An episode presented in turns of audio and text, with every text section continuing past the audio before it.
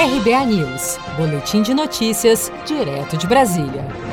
Procurador-Geral da República afirma que a Constituição Federal não admite intervenção militar. Durante a entrevista no programa Conversa com Bial da TV Globo, Augusto Aras comentou sobre o artigo 142 da Constituição Federal, que trata das atribuições das Forças Armadas, destacando que estas se destinam à defesa da pátria, à garantia dos poderes constitucionais e, por iniciativa de qualquer destes, da lei e da ordem. Para o procurador, os poderes são harmônicos e independentes entre si, além de que cada poder da República deve praticar a autocontenção para que não contribua para uma crise institucional. A resposta de Aras ao programa de TV provocou mal-estar entre magistrados e entidades. As Forças Armadas, no plano constitucional, atuam como garantes da Constituição.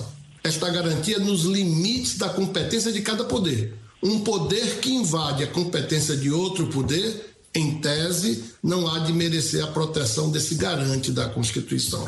Porque se os poderes constituídos se manifestarem dentro das suas competências, sem invadir as competências dos demais poderes, nós não precisamos enfrentar uma crise que exija dos garantes uma ação efetiva de qualquer natureza. Ainda segundo Aras, conflitos entre poderes associados a uma calamidade pública e a outros fatores podem culminar em uma desordem social.